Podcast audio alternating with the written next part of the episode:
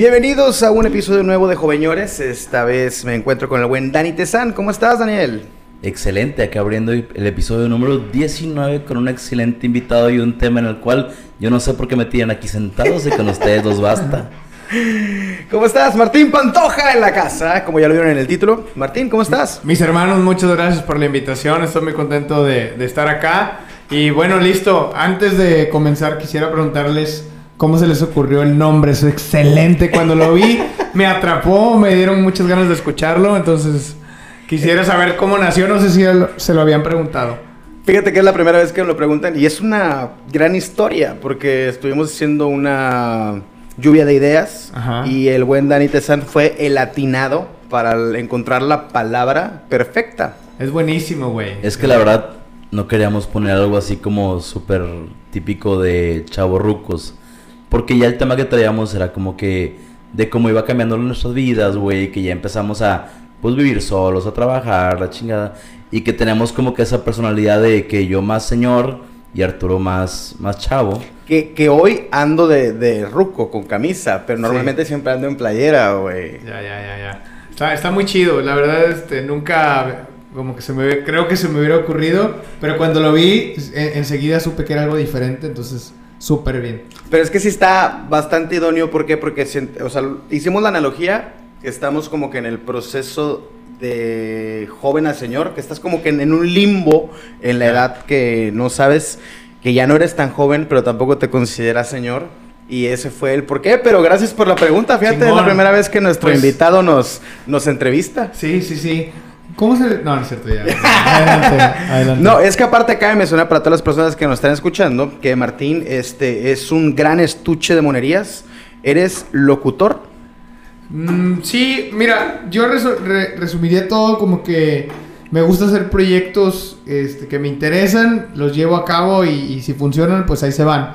Eh, en este caso, en el tema de la comunicación, me considero más como productor de una plataforma publicitaria porque a la vez también formo parte de, de una plataforma que utilizan empresas para anunciarse en el periódico, en Spotify, en, en la radio y en redes. Entonces, eh, también a la vez, como que es una plataforma para quien trae un proyecto, por ejemplo, ustedes que traen un, un proyecto eh, chingón, puedan ir y platicar y no nada más anunciarlo, sino las ventajas de hacer este tipo de proyectos. También, no sé, como activismo, salud mental, este, sexualidad, amor, todo ese tipo de, de- de- de temas que abonan a la gente, pues a- no- nos gusta tocarlos. Entonces, en la parte de comunicación siento que es así, porque locutor nunca me ha gustado hacer, güey. Te, te voy a decir algo. Y, claro. y- incluso te voy, a, te voy a decir que hay cosas que no me gusta hacer que luego me catalogan así. Por ejemplo, locutor no me ha gustado hacer porque siento que el, el locutor es como muy comercial a veces. De, oye, tienes que anunciar esto y, Ajá, y- sí. y dar e- estas promociones. Y no me gusta tanto, me gusta más enfocarme como en charlas.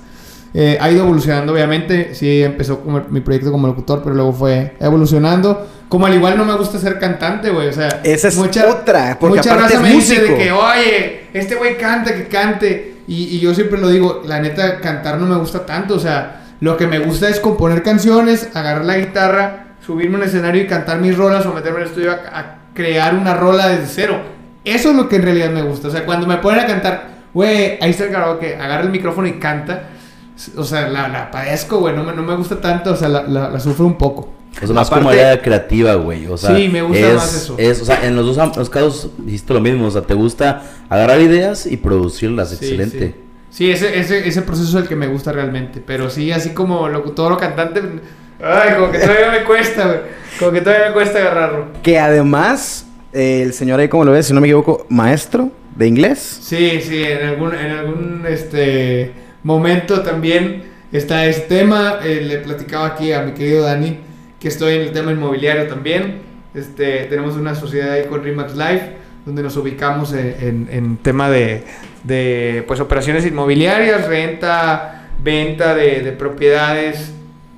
Este, y también pues a la vez emprendimos un negocio que se llama Academia de Boxeo Mexicano. Están invitados, para todos tus invitados.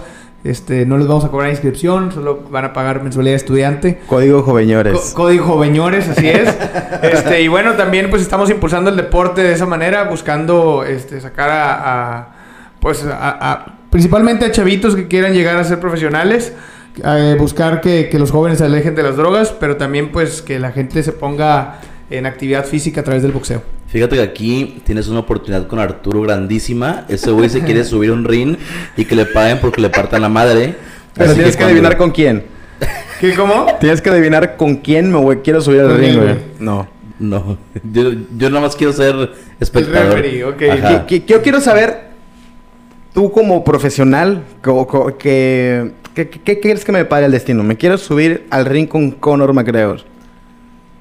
No mames, sí. A pesar de que él no es boxeador, te va a partir tu madre, güey. O sea, Estamos Sí. todos de acuerdo en que Conor McGregor me va a romper el hocico, güey. sí. Pero si me pagan, aunque sea la cuarta parte de lo que le pueden pagar a él, yo me doy por bien servido. Sí, imagínate. Yo digo que, que, por- que raza que por tres pesos anda partiendo la madre, güey. Sí, de anda gratis, soñando. por, porque me viste feo en la peda y se empiezan a agarrar a trancazos. Es correcto, Entonces, güey. este, bueno, pues sí, es de manera comercial. Que Dios te bendiga, güey. que Dios te bendiga. Sí, yo estoy consciente que me va a poner una tremenda putiza, pero, pero por esa lana yo sí me trepo. Sí, yo creo que Sí. sí. ¿Tú te subirías al ring con alguien?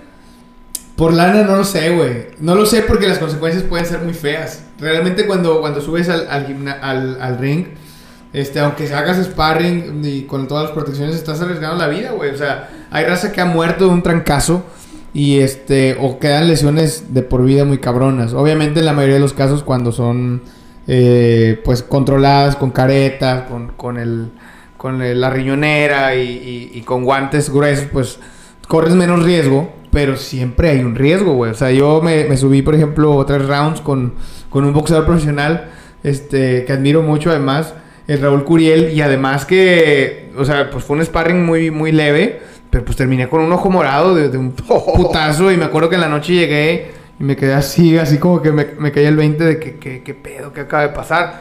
Y es que, o sea, re- a- ya los golpes arriba del ring no se controlan, güey. O sea, ya son pinches chingazos muy cabrones. Entonces, eh, si, si además de eso no, no, no sabes, o sea, no- ni siquiera entrenas o nada, o sea, con 10 segundos basta para que cambie tu destino, güey. Entonces, yo creo que ningún monto de dinero me convencería de saber, o sea, de subirme con alguien que sé que va a madrear Y horrible. menos con Conor McGregor. Sí, aunque más, más que temerle al Conor, Conor McGregor, güey, yo le temería, no sé, al Canelo, que es una bestia para tirar chingadazos.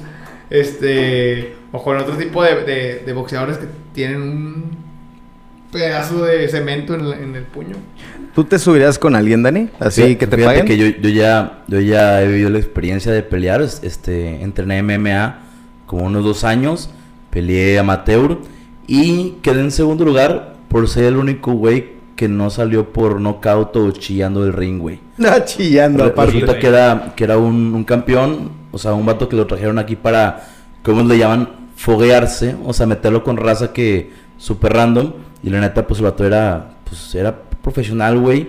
Y la verdad, estuvo chingón porque a mí no me dijeron, güey. O sea, yo era el único de mi categoría de peso que iba contra él. Y el güey resulta que compitió, eran varias cosas, no solo, ema- no solo era MMA. El momento de subirme, pues yo me subí sin miedo, güey. Aparte, digo, no es por discriminar, güey. Pero el chiste fue que todos los que subían eran vatos que se veían de que súper malos. O sea, güeyes con la racada así de que el, o sea, el, el oído súper estirado. Vatos tatuados hasta de la cara, güey.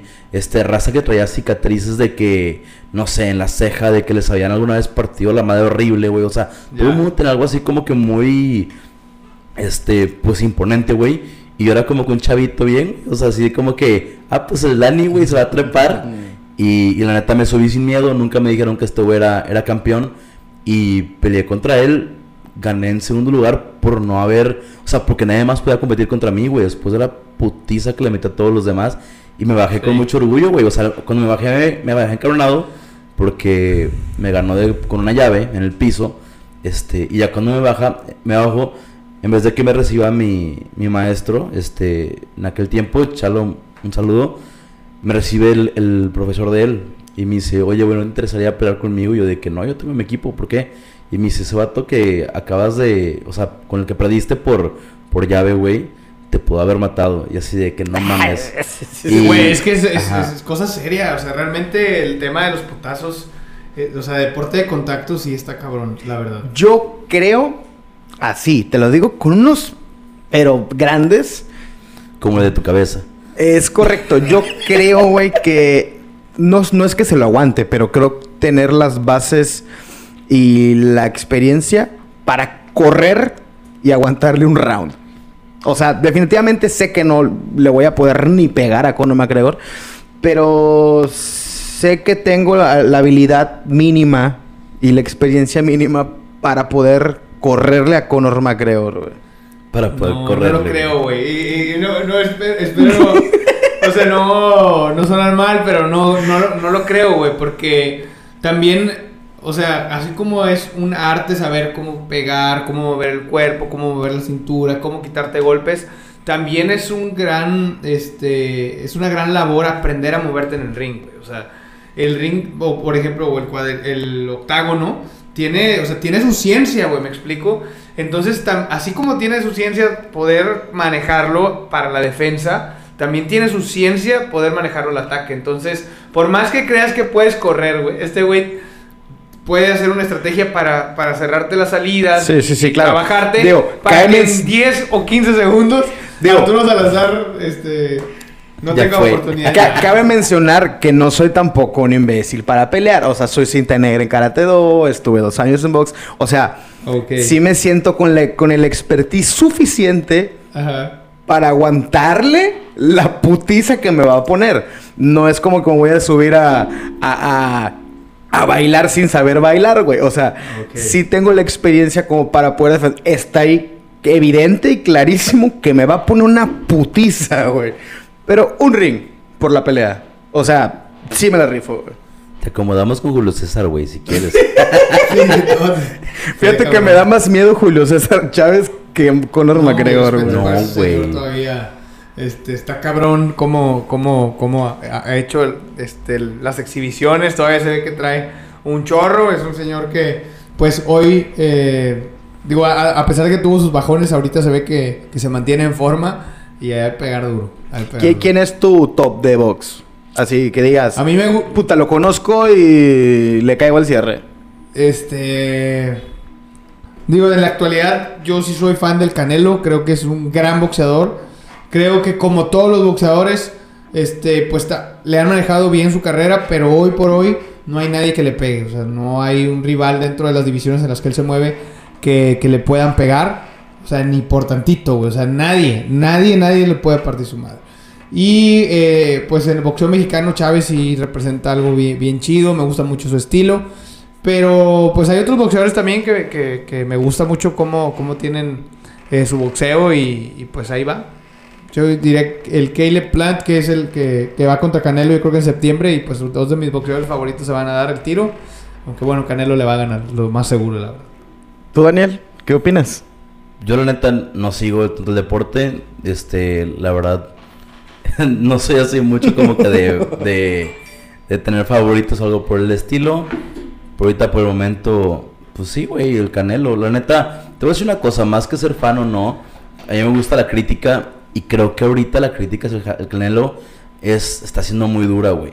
O sea, evidentemente sí, güey, hay como Julio César que tiene el doble de ganadas invicto. Claro. Hay, hay oponentes en los que tú mides, pero de alguna u otra manera hay que estar bien conscientes que el deporte en cualquier nivel, en cualquier país, güey, va avanzando muy cabrón. O sea, es como los corredores, que en los 80s este, no podían pasar la barrera de los no sé cuántos segundos en 100 metros. Y fue como una barrera psicológica había, que había. Y de repente un güey lo pasó y atrás de él se fueron 40 cabrones. Entonces, si tú pones a, correr el más rápido de los 70, güey, no se va a comparar ni a la mitad, güey, contra uno actual.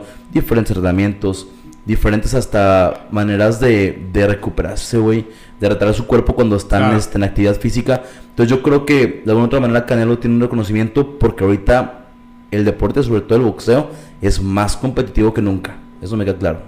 Sí, sí, además dijiste algo importante, la- el tema psicológico, pero también eh, la preparación, ya hay más conocimiento de, de la preparación física, hay más conocimiento también de la, de la alimentación, todo eso va mejorando obviamente el desempeño del deportista y creo que sí, creo que eh, la gente espera, los mexicanos esperan, o la mayoría de los mexicanos que no quieren al Canelo esperan que el güey termine todo madreado con la nariz rota, que lo tumben y que se pare y que se faje a tirar madrazos, pero, pero no necesariamente el boxeo es eso, o sea, el boxeo es pegar y que no te peguen y con eso estás del otro lado, entonces Canelo maneja muy bien, es súper inteligente arriba del ring, es súper disciplinado, es un gran deportista, entonces creo que va más por... Y, y, además es una persona que pues el carisma no es su fuerte, ¿no? El güey es súper serio, a veces hasta mamón, incluso ha habido cosas que se ve medio déspota. Y bueno, eso ya es cuestión de personalidad, pero en el tema del deporte creo que es un excelente boxeador y yo sí lo pondría dentro de los mejores boxeadores de la historia de México, la verdad.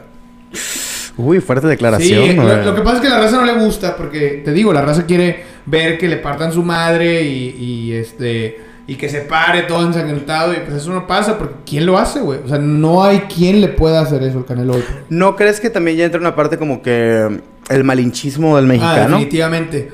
Y más porque el Canelo no parece ni siquiera mexicano. Entonces también como que hay ahí un choque de...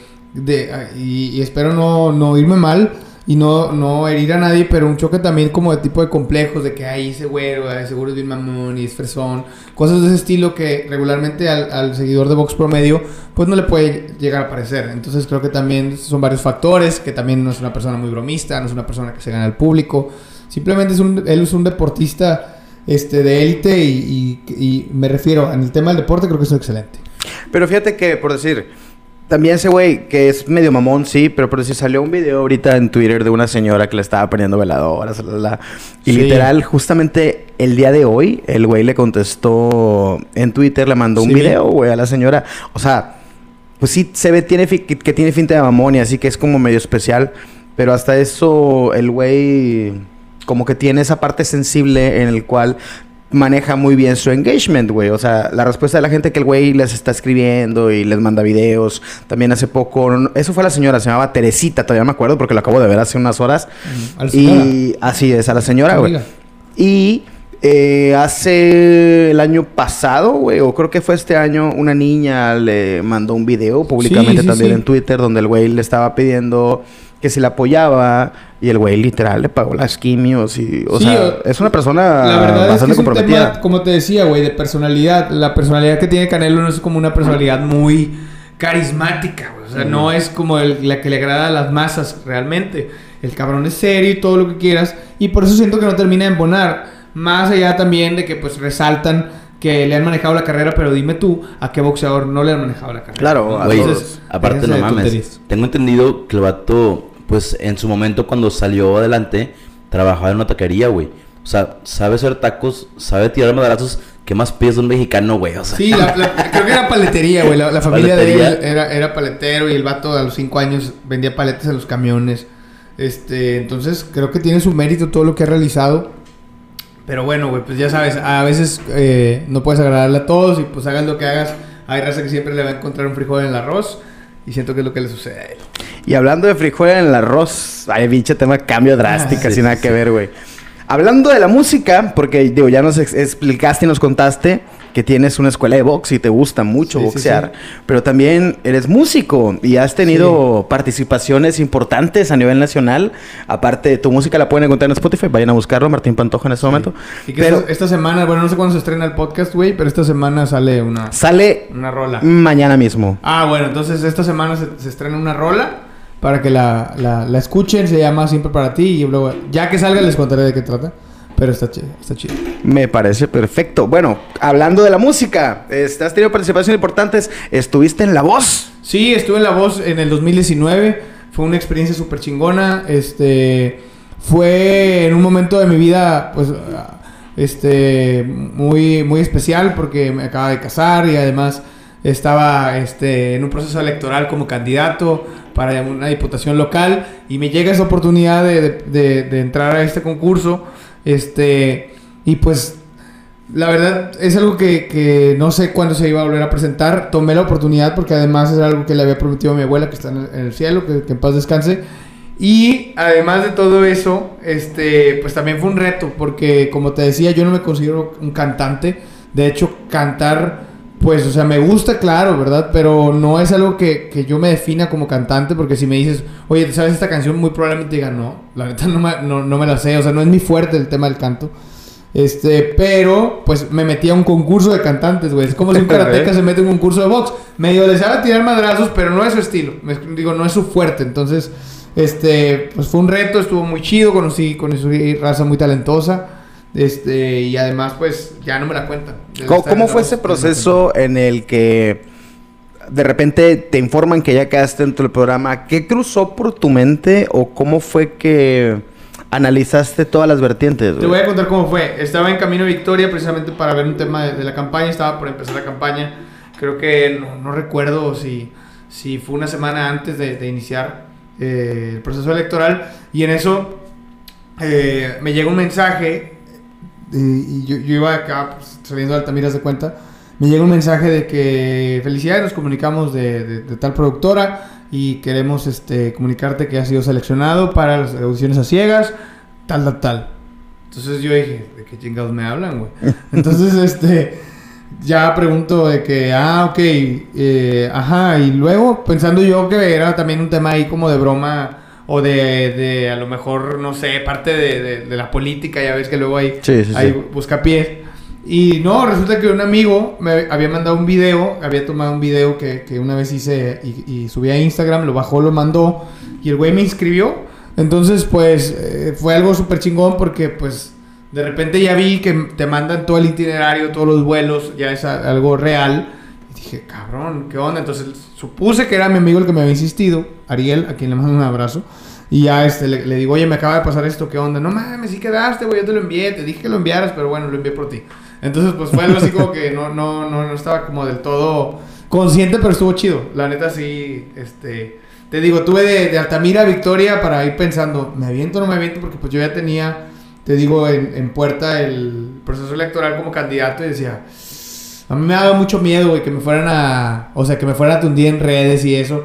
Y, y- y- y- creo que también parte de eso fue que no disfruté al 100% la, la voz. O sea, la disfruté, sí, lo que quieras, pero no me dejé ir del todo porque siempre tuve el miedo de que, de que me tundieran en redes. Hoy ya estoy vacunado contra eso y ya me vale madre, la verdad. este, pero bueno, me sirvió eh, precisamente eso para, para adquirir ese valemadrismo ante la crítica infundada muchas veces, ¿no? El día que me agarren o, que me digan de algo que en realidad soy responsable o de algo en que en realidad me arrepienta o algo que en realidad esté mal, claro, ese día sí me va a doler. Pero ya la crítica por güeyes que inventan un perfil falso, que este inventan este cosas o eso, eso ya, ya me vacunaron varias dosis, güey, varios años, ya no tengo bronca con eso.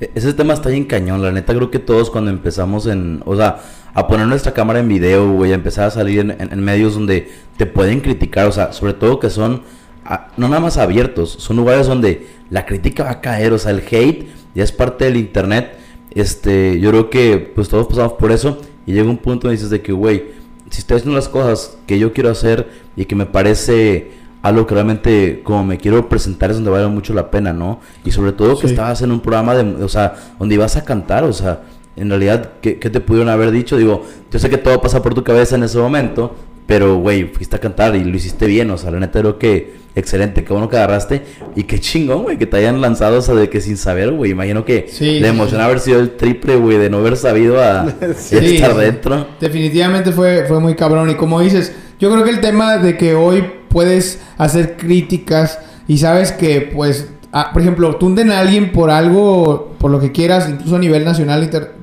vamos a ponerlo a nivel nacional, pasan tres días y después se olvida. ¿Me explico? Entonces, como que de manera inconsciente creemos que ya el tirar hate es, algo válido, es algo que es- o sea, que no pasa nada y que en tres días se olvida. Y además que hay mucha gente que utiliza herramientas de anonimato a través de una computadora para tirar su hate. Yo quisiera que, las, que la mitad de la gente que me tiró hate o que o a través de cuentas falsas, porque sí sucedió, pues viniera y me lo dijera. Yo creo que no, no, no, no, no lo hacen, me explico, lo Claro. hacen precisamente a través de una pantalla porque se sienten protegidos. Entonces, creo que eso sí es como que me da un poco de hueva, la verdad. Pero a la vez creo que va a ir evolucionando así como, como antes no sucedía. O sea, antes las críticas se hacían eh, en persona, ¿no? Enviabas una carta. Pero hoy creo que es como más este accesible el tirar este amenazas o malos comentarios, comentarios hirientes o con ganas de chingar a alguien Pero bueno, va a ir evolucionando. O sea, tanto la forma de, de chingar como la forma de que a, que a uno que las recibe le empiecen a importar poco. Pero es que ya es hasta predecible, ¿no? Porque por decir, ya subes algo y ya sabes por dónde te van a tirar. Te lo- por decir, me pasó la semana pasada y se lo comentaba a Daniel. Estábamos grabando podcast y literal su oficina está aquí a dos cuadras. A mí se me hizo bien sencillo. Dije, agarré la moto, no me puse casco. Dije, voy cerca. Grabo una historia en la moto sin casco y es obvio que dices, van a estar empezando a fregar. Ponte el casco, ponte el casco. Y obviamente traía el casco, simplemente fue por practicidad y por, por, por tiempo que dije, bueno, voy aquí a dos cuadras. Que obviamente no es recomendable hacer eso, lo entiendo perfectamente. Pero por cuestión de practicidad son de repente decisiones que tomas express. Y yo ya sabía, güey. De hecho, le dije a Daniel, antes de subir la historia, le dije, me van a empezar a castrar por el casco, vas a ver. Dicho y hecho. Corte, ¿ah? Casco, ponte casco, ponte casco, ponte... O sea, ya es hasta predecible. De que subes lo que sea y dices, ah, güey, van a estar chingando que esto, güey. Pero te voy a decir, güey. O sea, probablemente el, el ponte el casco. Dices, bueno, es válido, carnal. Ah, claro, de O una sea, manera su- positiva. Súper válido, ¿no? Es una crítica incluso que te puede salvar la vida, güey. Que a lo mejor el día de mañana que tengas que ir otra vez con Dani y digas, no mames, si me voy a poner el casco. Y Dios no quiera, güey, ese día te salve la vida. Sí. Entonces, y esos dices, ah, todavía jalan. Incluso el ponte el casco está con madre, ¿no? Ajá, sí, no sí, sé. Pero que- imagínate la- las críticas que de repente te puedan llegar a, a mandar de que, güey, eres un bueno para nada, deberías de morirte, así, no sé qué, cuentas falsas.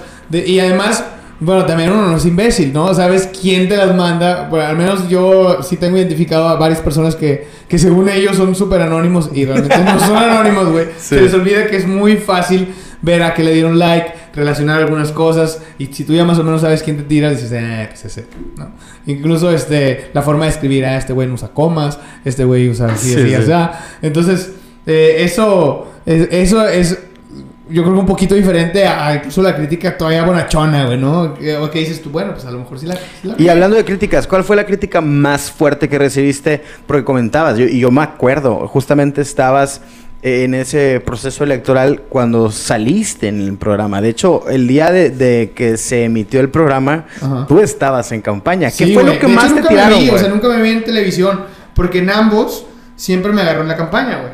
Entonces, eh, pues, unas súper válidas, fíjate. Y hay que ser súper, o sea, con la humildad de la mano digo, sí, había unas válidas que decían, oye, ¿y este güey entonces qué quiere? ¿Ser diputado o quiere ser cantante? Y yo, pues quiero ser las dos, porque pues, si por ejemplo me dedicara a la medicina y fuera doctor y estoy en un proceso electoral como candidato a diputado, pues en las dos voy a seguir chingando, ¿no? En las dos lo, lo tomo con seriedad. Pero todavía entiendo que esa parte es válida, o sea, es válida porque cuando vas para un cargo de elección popular, representas a la gente. Entonces, si la gente dice esto no me parece, es mega válido, ¿no? Incluso este, había quien lo hizo con respeto y esas son las que me dolían más, güey. O sea, esas, esas críticas eran las que más me dolían.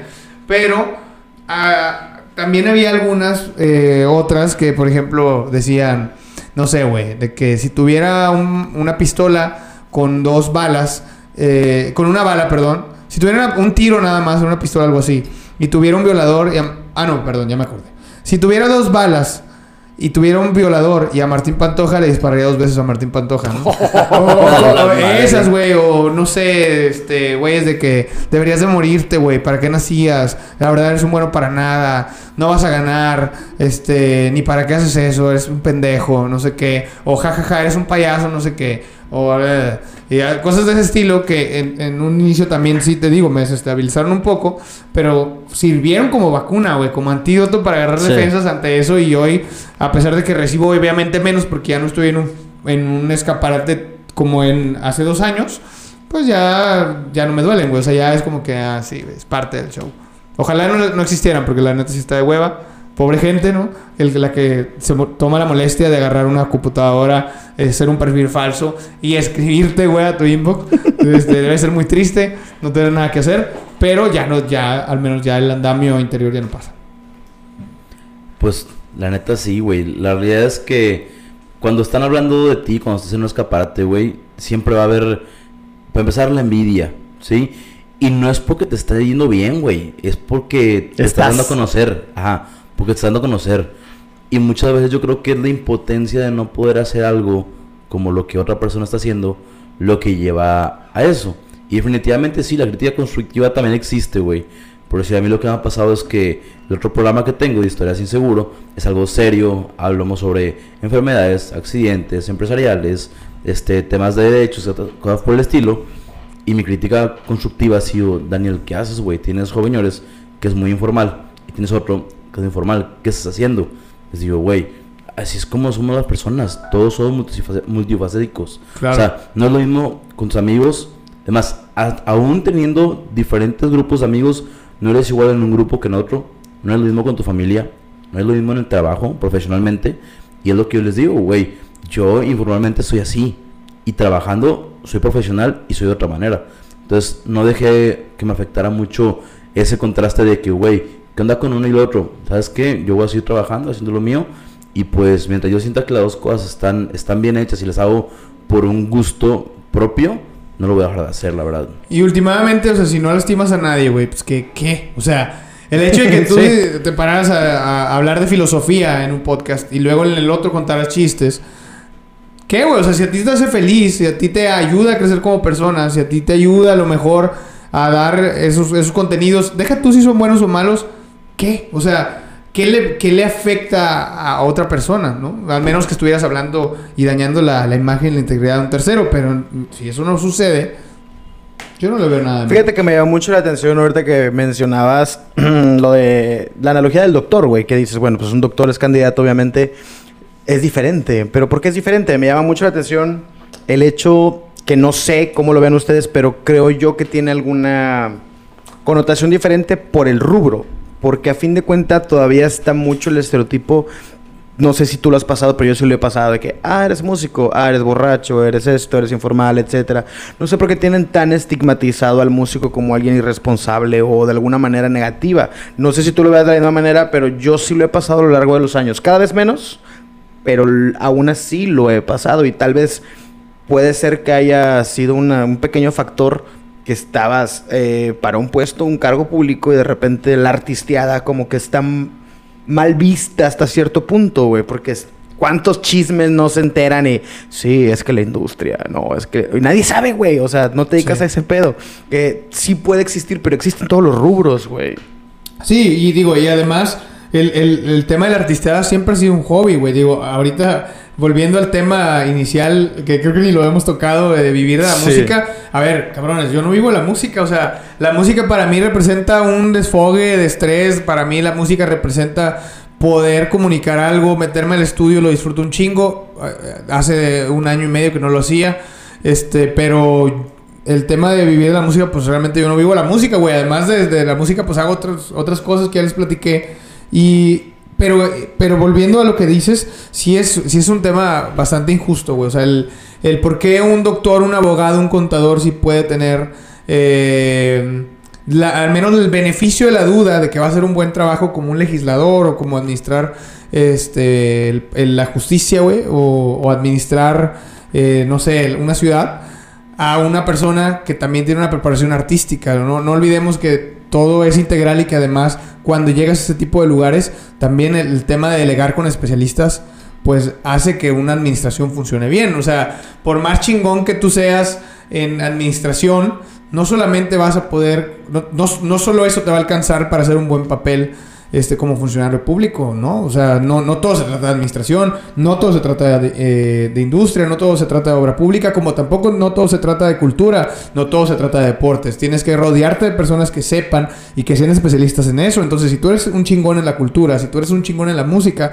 pues qué bueno, porque eso en teoría ya está cubierto, güey. Ahora, rodéate de raza que pueda cubrirte lo demás. Así como si tú eres un chingón en la administración, pues rodéate de gente que también le ponga el toque cultural a tu administración, que también le ponga el cultural de finanzas en tu administración.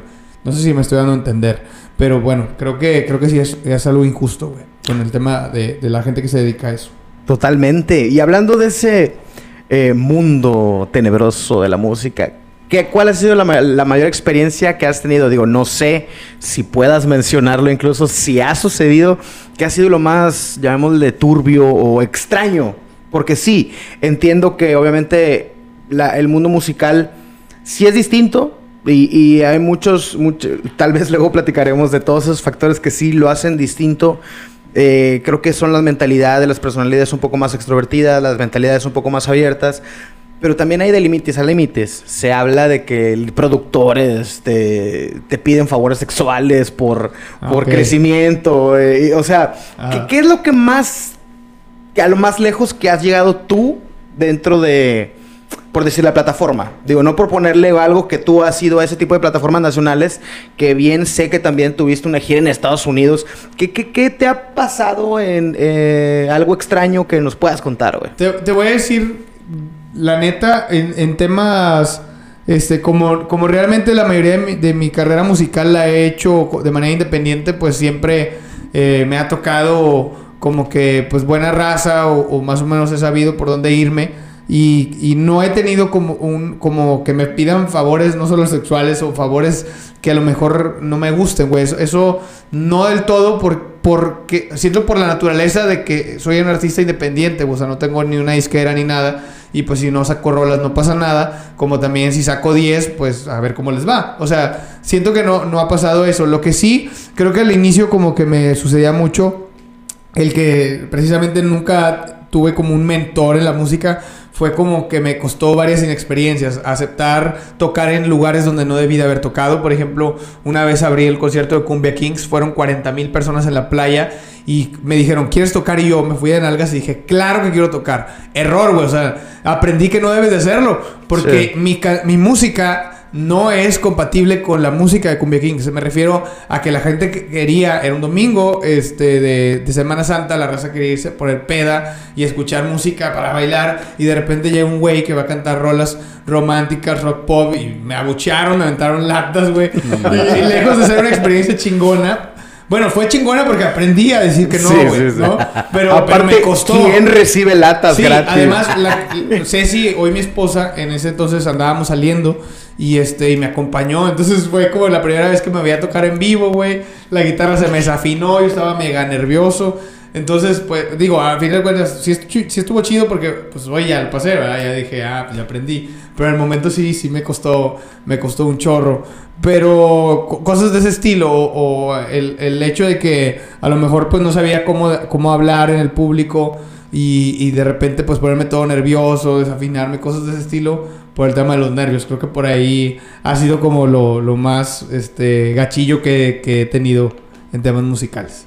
Qué feo, güey. Qué Sí, fuerte. ti, Arturito, platícanos tú. Sí, nunca digas que sí, güey. O sea, si vas a un concierto de ópera, güey, y, y tú cantas acá otra onda, mejor di que no, güey. Si sean 100 mil personas, son, son 100 mil en contra, güey. O sea, no... Digo, a lo mejor las cosas existen y puede que te vaya muy bien, pero pues siempre hay que tantear del agua a los camotes. Sí está fuerte. Fíjate que, pues vaya, yo no he tenido experiencias así, pero me ha tocado escucharlas de primera mano que sí sucede. Mm, Yo creo que tal vez en los años anteriores sucedía más. No significa que ahorita no suceda, pero creo que, no sé, 70s era el apogeo de lo que la gente conoce actualmente como el mundo de la artisteada. Y sí, sí, sí, me- mi, papá, mi papá me contaba muchas anécdotas que a él pues sí le tocó estar dentro de esa esfera muy cercana. Claro. Eh, sí llegaron a suceder, por decir, había un grupo de aquí de Tampico en el cual mi papá pues él ya estaba en México, los discos y todo más o menos en los años setenta y tantos. Eh, un primo estaba en ese grupo y fueron justamente al programa que fuerte lo voy a decir, güey.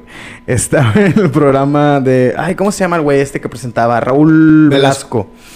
Resultó que ellos fueron a presentarse al programa de Raúl Velasco y el secretario particular de Raúl Velasco pues era una persona homosexual y este era un grupo tipo Backstreet Boys pero mexicano de los setentas. Ya. Pues obviamente era un grupo de cinco chavitos, muy chavitos, no sé, entre 22 a 25, güey, jóvenes, en el cual pues obviamente, pues en ese entonces se usaban mallitas, andaban un poquito más apretaditos, güey.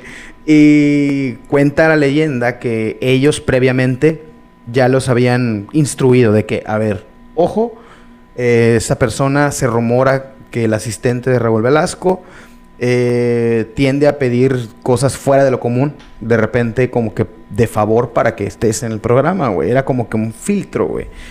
Y pues qué mal pedo que ellos siendo jóvenes, chavitos, güey, de veintitantos, güey, les informan esto y tuvieron una plática previa entre ellos y de boca de ellos me lo comentan que pues estaban de que a ver, güey, ¿qué va a pasar? O sea, si llega a suceder, porque nadie sabía si era cierto o no, pero sí quedaron como que una plática interna de que, oye, ¿qué pedo? Si pasa, ¿qué onda? Y todos llegaron a un consenso de que, pues, ni pedo, güey. O sea, ese era el chip que tenía el artista en esos años. Ahorita es pues ya con la cuestión de las redes sociales y el, pedo, el tema de la cancelación es muy difícil, güey. O sea, sí, sí, sí es sucediendo, pero ya no a esa escala como sucedía en los años 70. Incluso, pues se ha hecho público, güey. Tantos casos de que tal productor me pidió las nalgas o que el productor de Televisa, no sé qué, la, ya es muy raro. Pero sí en su momento yo creo que sí hubo unos años muy turbios, güey. Y como esas me sé varias. De hecho, incluso aquí en Tampico tenemos un tema bastante sonado el tema de Mario Miranda, que fue justamente con. También estuvo en la voz. Estuvo en la este, voz. O sea, pues, Armando, no me acuerdo cómo se ha apellido, cómo se llama. Este, también hubo un tema que incluso. Pues el productor ahorita está en juicio, está encarcelado y es de aquí de Tampico. Llegó a temas con Yuri, etcétera. Cuando él estuvo en la voz se relacionó con Yuri y Yuri es una activista de derechos humanos, etcétera. Está en organizaciones y ella fue la que apoyó esa, llamémosle denuncia, Pero sí pasa. No es algo de todos los días. Y ahorita en la actualidad creo que casi está por erradicarse ese tipo de temas. Pero sí, sí, sí pasaba. A mí no me tocó. Pero yo creo que sí pasaba, güey. La mayoría de esas prácticas, muchas eran en contra de la mujer. Y la mujer ha ido ganando afortunadamente terreno en cuestión de respeto. Y todavía falta muchísimo por hacer. Pero creo que todo este tema de, del respeto a la mujer ha, ayudado a que esas prácticas vayan este, siendo cada vez más aisladas. Ojo, no, como decimos, todavía falta mucho porque además creo que de manera pública al menos ya se tiene más cuidado. Pero creo que si asomamos la cabeza en las, en las este, órbitas eh, altas, por ejemplo, de Hollywood, donde se habla incluso de, eh, de una red güey creo que sí está muy cabrón. Y, ojalá que algún día, pues, eso, eso termine. Pero, pero sí, sí, este, concuerdo contigo, coincido contigo en que, en que se ha ido, ganando terreno en el respeto hacia, hacia la gente. Y eso es algo chido. Y es que creo yo que está ya muy expuesto. O sea, ahorita ya con las redes sociales y con los temas que, que se están teniendo actualmente, que considero que mucha gente dice, ay, generación de cristal. O sea, sí, pero no para todo. Creo que hay temas que sí ha sido favorable que hemos agarrado conciencia, güey. O sea, digo, a mí no me ha tocado algo tan así. Me ha pasado con otro tipo de temas, no con cuestiones de acoso o cuestiones sexuales, pero sí en el tema, por decir, de las drogas es, es no tan habitual, tampoco es como que todos. De hecho, en esos últimos años creo que la cultura de la persona, de la figura pública, güey, es cada vez más, o sea, cada vez más es mal visto alguien que consuma drogas, güey. Y eso es algo bastante bueno. Obviamente hay grupos que sí lo consiguen y que te lo apuntan hasta en el catering, güey. Así descaradamente. Pero cada vez es mal visto. Ya, ya no es algo tan de dominio de que, ah, sí, sí, sí, esto. O sea, ya es raro, güey. Es que yo creo que ahora lo que está pasando es que, como todo es más transparente, te enteras es más fácil enterarte de o conocer personas que le gusta lo mismo que a ti, güey. O sea, como tú dices, antes era más como que el tema del ocultismo, lo que nadie sabe, los rumores, lo que nada. Y ahorita es todo lo contrario, güey. Ahorita es open mind, ahorita todo se vale, todo se puede, porque eventualmente la gente encuentra personas con las cuales hacer las cosas que quiere hacer, o sea, si sean drogas, si son cosas, este, ya del tema sexual, del tema artístico, del tema de negocios, del tema de lo que tú quieras se puede y se vale porque en realidad hay un chorro de, de ¿cómo se llama? De, de, pues, no voy a decir como opciones, pero de apertura en la mayoría de los temas. De hecho, ahorita mi último tema de, historia seguro fue precisamente derechos de la mujer, ya lo que le decía, eh, los derechos de la mujer, la mujer han ido evolucionando con el tiempo, o sea, de ser una cosa que era parte del patrimonio de un hombre, a pues llegar a estudiar, a votar cada vez más, y ahorita ya hablábamos del tema inclusive de los salarios, que antes de tener una, o sea, una contadora o un contador, era la contadora más barata, el contador es, es, es, es más caro porque es hombre, y lo siento como más profesional, o lo veían como si es el profesionista hombre, mismo rubro, va a ser un güey especializado, con más, este, con más estudios, y la mujer va a ser como para este, el día a día, las cosas como más, más simples, y pues sí, sí está cambiando bastante. Y pues, hablando de cambios también, cómo ha evolucionado el negocio de la música.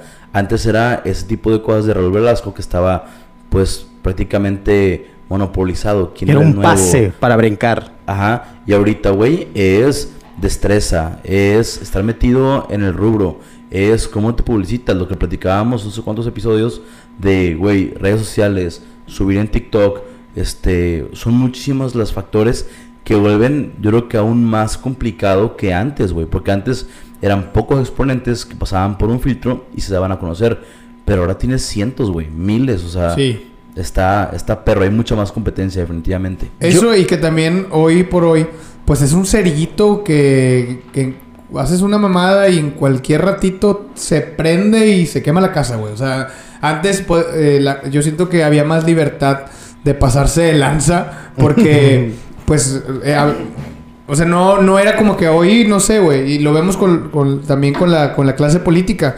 Hoy un político puede hacer algo y hay 20 cámaras alrededor que se activan en menos de dos segundos y, y, se toma evidencia de las cosas. Antes no era así, güey. Entonces, creo que también ha beneficiado el tema de que, pues, es más fácil evidenciar lo que está mal y sobre todo que la ola de, las redes sociales puede eh, tratar de, cambiar el destino de, cosas que pueden terminar muy mal. Pero lo comentábamos antes de empezar a grabar el podcast. Yo creo que tiene un poquito de relación que si bien las redes sociales han facilitado totalmente la exposición del producto, en este caso, si eres músico, si eres pintor, es más fácil difundirlo. Pero a fin de cuentas viene siendo como cualquier negocio, güey. Si no le inviertes, es muy difícil que la distribución se vaya a hacer o que tu producto tenga buena calidad. No es lo mismo grabar en tu casa, en un home studio, a que le inviertas y te vayas a un buen estudio. No en otra ciudad, simplemente invertirle realmente para que el sonido se escuche de manera profesional, güey. Claro, claro. Y, e igual por decir, eh, la distribución, hacerte un video, sesiones de fotos. Es, es, es muy básico obviamente tienes que tener un buen material y estar aventando, aventando, aventando. Obviamente, por decir, es muy, muy sabido que artistas muy grandes se dedican incluso a hacer featurings, por decir, Pitbull, güey. Pitbull hubo años que estuvo, creo que estuvo como dos años seguidos en top ten, porque el güey hizo duetos con medio mundo. Pero él, él te vendía un paquete, o sea, él vendía a los demás artistas un paquete en el cual les incluía las grabaciones en el estudio, les incluía las grabaciones del videoclip, la promoción, la llamada payola que antes se llamaba casi ya, ahorita ya casi no se da, pero en su momento la payola era de, de ley, güey. O sea, llegabas a radio y querías que te sonaran, tenías que pagar un barote. Querías estar en una lista de top 10 y pagas un barote. Y actualmente sigue funcionando igual, que a fin de cuentas tú vienes consumiendo lo que te están dando. Mucha gente dice, ay, es que me gustan las canciones de Camilo. Pues sí, cabrón, te las ponen 30 veces en radio. Obviamente va a llegar un punto en que la vas a escuchar y te va a gustar. Hay una teoría, y me voy a meter un poquito en la comunicación, digo yo que soy comunicólogo, hay una teoría que a mí me gusta mucho, güey, la teoría de la aguja hipodérmica, que habla justamente de eso, que es algo que pones el tema y estás pum, pum, pum, poco a poco, y sigues, y sigues, y sigues, y esa aguja sigue entrando, sigue entrando, sigue entrando, hasta que llega un punto en que la tienes dentro, güey se escucha muy salvaje, pero eso aplica para alguna idea, contenido, producto, etcétera, güey. Y es la base de la publicidad. Y en este caso la música funciona igual, güey. Hay canciones horribles que dices tú, ¿por qué está sonando esa cosa? pues metieron un barote, güey. La odio, pero la amo. La amo, pero la odio. Sí, güey. Pero pues es porque le metieron un barote a la canción. Pero también la diversidad, güey. O sea, la diversidad es como los colores, güey. O sea, tú tenías principalmente que son tres, cuatro colores básicos, güey. Empiezas a combinar y sacas 7, güey. Empiezas a combinar y no son 14, güey. Son 21, güey. Entonces llegas a tener una cantidad de posibilidades, tanto en géneros musicales como en distribución de música, güey. Como tú dices, hay carrolas que te dices tú, güey, no mames. O sea, está horrible, güey. Yo no sé quién escucha esto. Pero en algún lugar hay un concierto de 45 mil personas escuchando y cantándolo, güey.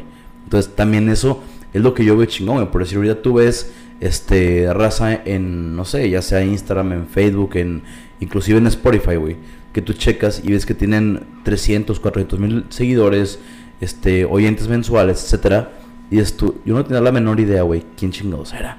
Claro. Sin embargo, eso no quita, güey, que tenga su mercado, güey, porque ese mercado está bien diversificado. Y por decir, hay mucho en, en internet el tema de que si tú quieres hacer un programa de YouTube, quieres ser influencer, estás muy tarde, güey. No es cierto, güey. Sí, efectivamente, tienes güeyes que empezaron hace 10, 12 años, que ahorita están en la cima, güey.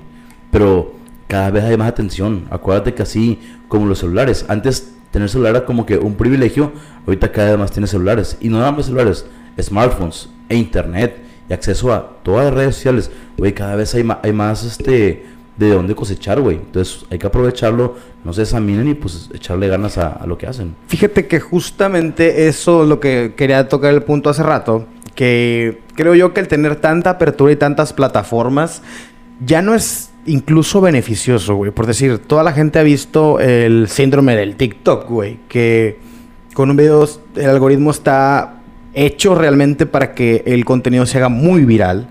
Y creo que el haberle dado ese, esa tal vez probadita a cualquier tipo de persona que no crea contenido, le haga dar una perspectiva de que, ah, a huevo, es bien fácil, voy a hacer un video viral.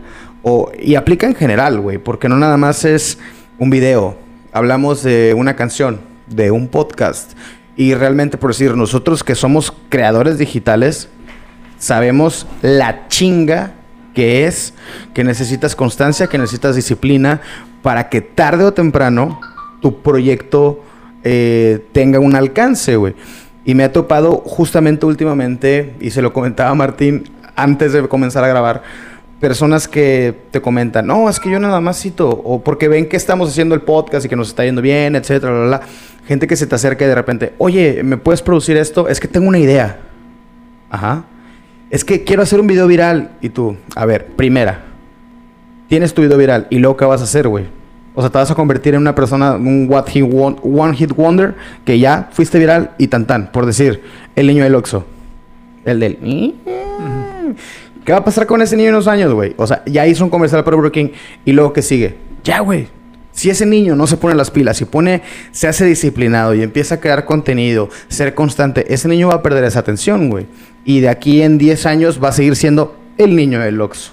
¿Qué pasó con Lady Wu? Aprovechó su momento. Fue tristísimo el, la, la, vez que, que, Lady Wu cayó. No sé si vieron. O sea, tuvo, tuvo un momento súper chingón. Me acuerdo que hasta la madre de la agenda cobraba las entrevistas, güey. Le fue muy bien porque además, económicamente hablando, digo, yo al menos lo que percibí es que no le iba tan bien. Vendía tacos afuera del Ciudad Azteca. Y de pronto, pues estar este, siendo muy solicitado y ganar, ganar lana pues supongo que le, fue como un tema de emociones súper chingón. ¿Qué pasó? La gente ya dejó de ver gracioso que, claro. que, uh, que hay un video, incluso chequenlo, digo, a mí me pareció muy triste, que donde está este en un, creo que en Acapulco, en un antro, y empieza a, preguntarles, ¿cómo están chicos? ¿Bien? Y así todos callados, o sea, fue así como que algo, algo medio gacho, el, tema de que, uh, o sea, ella decía, le hacía, uh, y todos así de que, ya bájate, así súper feo, ¿no? Entonces, este, de ahí pues creo que ya dejó, dejó de hacer contenido, pero sí. Y es que eso pasa, por eso ahorita mencionabas, personas que tienen 8 o 10 años que, que, están en YouTube, por decir, y que ahorita está en el top. Pues sí, güey, pero por algo está en el top. no, no nada más fue así de huevos. Te voy a poner otro, dos ejemplos. Es como el güey que se gana la lotería y es como el güey que vive de un solo negocio. O sea, de un solo digamos, contrato, güey, ¿sí? O sea, el que gana lotería no sabe ni cómo hacer dinero, ni cómo administrarlo, mm. la, la, probabilidad, ni de cómo hacerlo rendir. La persona que, digamos, vendes termos, güey, y luego tienes un contrato donde vendes 2 millones de termos, güey, y tú estás acostumbrado a vender 10 mil, te lo metes, te lo ganas, te lo gastas, y ya sigues siendo el güey que vendía termos, o sea, no tienes como esa ese caminito, güey, que va creando como la estabilidad para estar siempre, a lo mejor oscilando, pero en un nivel, güey. Por decir, en el tema de, mi negocio, es muy común que, pues, si tú vendes un contrato, este, te ganas un peso, güey, pero para todo el año. Y si el siguiente año, además de ese contrato, vendiste un segundo, güey, pues ya tienes dos y ganas dos. Y si vendes otro más el siguiente año, ganas tres. Entonces te va dando como que esa rampa, güey, de crecimiento que tú vas solventando y vas teniendo esas bases para mantenerlo. Pero cuando es un golpe, güey, así de, elevador, así de que, ¡fum!, te vas hasta arriba y no tienes como experiencia de irlo creando, cuidando y manteniendo, güey, es lo que pasa, güey. O sea, como a la lotería, como al contrato, güey. Te caes y la probabilidad es de que nunca vas a ganar. Está cabrón.